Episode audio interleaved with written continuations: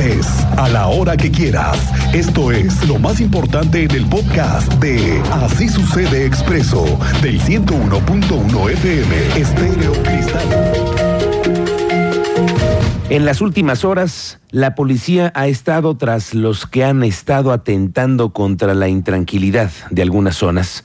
Ayer tuvimos cinco hechos, casi todos violentos y con mensajes. Ya se supo que tenían, que tenían las hieleras, restos de animales, pero sí hubo disparos, y hubo también armas sofisticadas.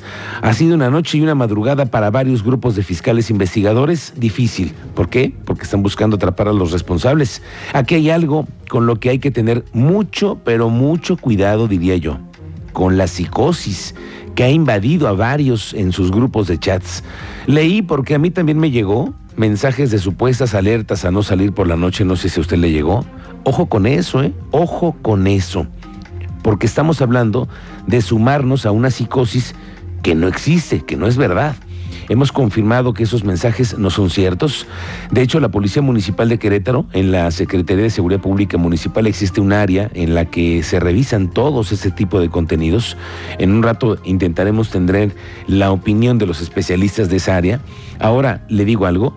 Sí, sí, sí pasaron sucesos en Querétaro, sí, Hubo mensajes, sí también, y eso es algo que se está atendiendo, entendemos, por parte del gobierno con la Fiscalía, que también se encuentra en una investigación abierta, ¿eh? como se informó ayer. El alcalde en tu calle, Luis Nava, hizo un llamado a la ciudadanía a tener calma y a confiar sobre todo en el trabajo de las autoridades en materia de seguridad. Y es que anunció que la población puede confiar en los uniformados, pide colaborar además en caso de detectar anomalías, ver situaciones sospechosas, reportar al 089 de inmediato, porque además la denuncia puede ser anónima.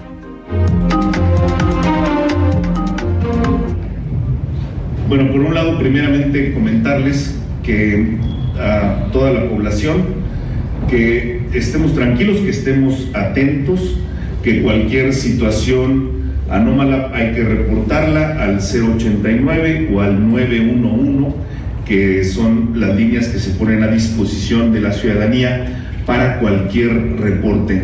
Por otro lado, eh, que confiemos, por supuesto, en que la Fiscalía está realizando las investigaciones correspondientes y esperemos que ellos nos puedan brindar mayor información sobre el avance o los resultados que se puedan tener de las investigaciones.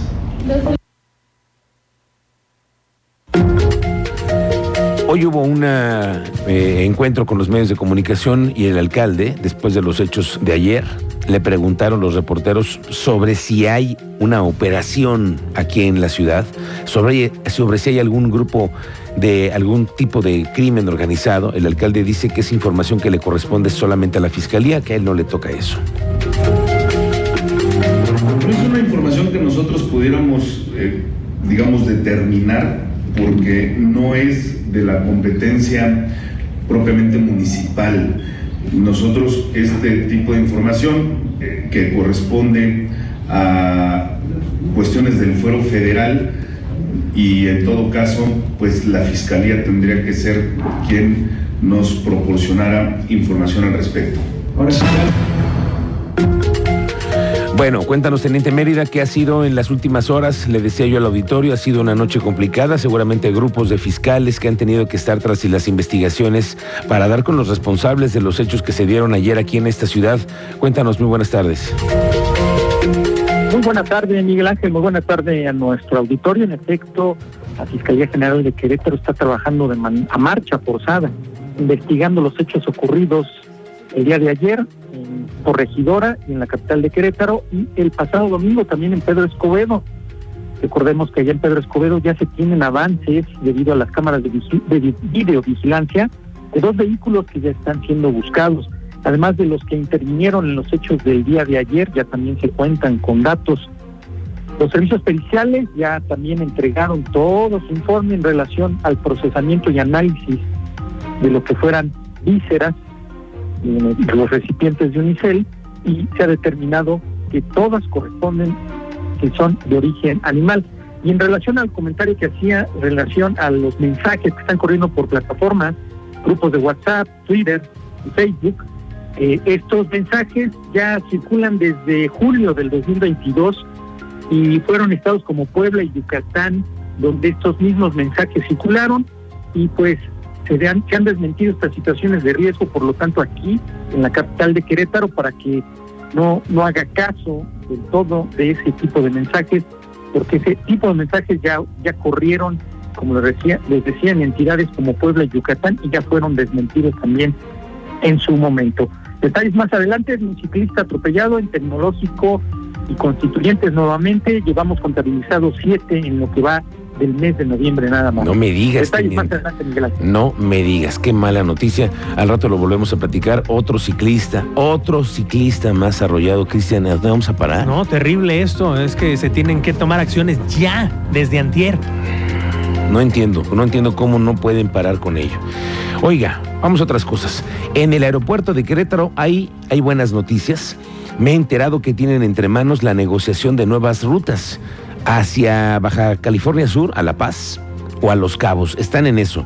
La Paz o Los Cabos. Puede ser Los Cabos, que sea una nueva ruta saliendo de Querétaro. Y otra es Mérida. Otra que es muy probable que ya en enero comience la operación. De hecho, hace unos momentos hicimos una investigación para saber si ya están haciéndole las cotizaciones en línea y sí, hay vuelos ya saliendo de Querétaro a Mérida la siguiente, las siguientes dos semanas después de enero, cuestan 650 pesos ya salir. Es una nueva opción que se está explorando y de acuerdo con las últimas revisiones, hoy en día están por superar el millón de pasajeros al año. Tú sabes más de esto, Andrea Martínez, muy buenas tardes. ¿Qué tal, Miguel Ángel? Muy buenas tardes y también a toda la audiencia. Pues así es, el aeropuerto internacional de Querétaro podría superar el número de pasajeros que se tenían en el 2019, año previo a la pandemia, en donde, bueno, pues habían registrado un millón ciento noventa y dos mil pasajeros. Así lo informó el secretario de Desarrollo Sustentable Estatal, Marco del Prete Tercero, quien, bueno, en este sentido indicó que a finales de este 2022 espera llegar a la afluencia de un millón doscientos mil pasajeros. Adelantó, bueno, que al corte de octubre pasado ya se había alcanzado el millón de usuarios que vuelan desde Querétaro a otros destinos nacionales e internacionales. Escuchemos esta información que nos compartía el día de hoy el secretario de Desarrollo Sustentable Estatal. En octubre ya llevamos casi el millón de pasajeros. Al cierre de octubre eran 900 y cacho mil pasajeros. Estamos este, estimando que probablemente para el cierre de este año cerremos este, con doscientos mil pasajeros. Un punto importante es que empiezan, eh, Aeroméxico ya anunció que retoma los, retoma los vuelos a Monterrey. Y bueno, como lo escuchábamos, eh, del prete tercero agregó que Aeroméxico ya anunció que retomará los vuelos de Querétaro hacia Monterrey y que se aumentarán frecuencias en otros destinos, al igual que Viva Aerobús y Volaris. Finalmente, el titular de la Secretaría de Desarrollo Sustentable Estatal adelantó sin dar un nombre que en diciembre una aerolínea anunciará su regreso al Aeropuerto Internacional de Querétaro para retomar sus vuelos. Esta fue la información, Miguel Ángel. Bueno, gracias. Estaremos pendientes de estos anuncios que se dan para ampliar la oferta en el aeropuerto de Querétaro, qué cosa que ah, nos ayuda a todos. Porque eso de ir a la Ciudad de México al aeropuerto, no, no, no, no, parece un mercado eso. Es cada vez más difícil. Sí, no, terrible. Las eh, zonas para pasajeros están sucias, los baños, no le digo. Bueno, el tráfico es un problema. Y la verdad es que el aeropuerto de Querétaro es una gran ventaja para nosotros. Sí, sumándole también las dificultades que presenta mucho la carretera 57 hacia la que Ciudad de además México. no tiene palabra. Exactamente. La autopista puedes que ser que te digan en el autobús que te vas en tres horas, te vayas en, te puede decir la aplicación dos horas y media, y rato un accidente puede- pueden pasar cuatro o cinco horas. Así es. Es muy complicado. Autoridades de protección civil municipal están detectando entre 45 y 55 personas en situación de calle todos los días en esta ciudad. El reporte es del director Francisco Ramírez. Fíjese, el 95% de esas personas es que no quieren acceder a pasar por la noche en el albergue Yimpatí. ¿Sabe por qué?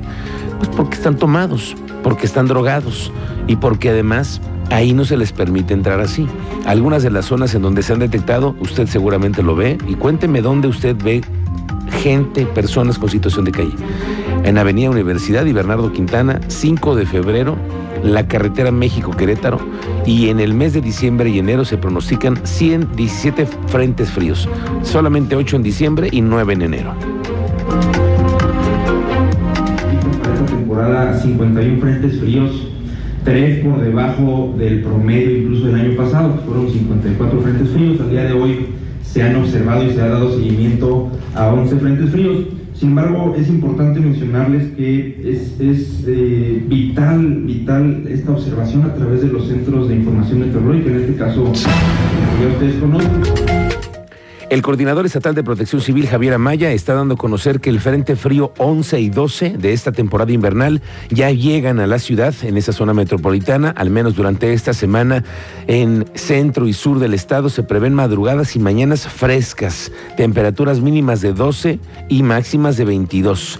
Indicó que al menos hasta el viernes no se prevé la presencia de lluvias. Se pronostican madrugadas y mañanas frescas y clima poco caluroso a lo largo del día con un promedio de temperaturas de 22 grados como máxima y 12 grados centígrados como mínima, principalmente en zona metropolitana, centro y sur de la entidad, con cielos nublados a parcialmente cubiertos. Eh, prácticamente para lo que es la zona metropolitana, hasta el día viernes no tenemos ningún, ninguna probabilidad de lluvia.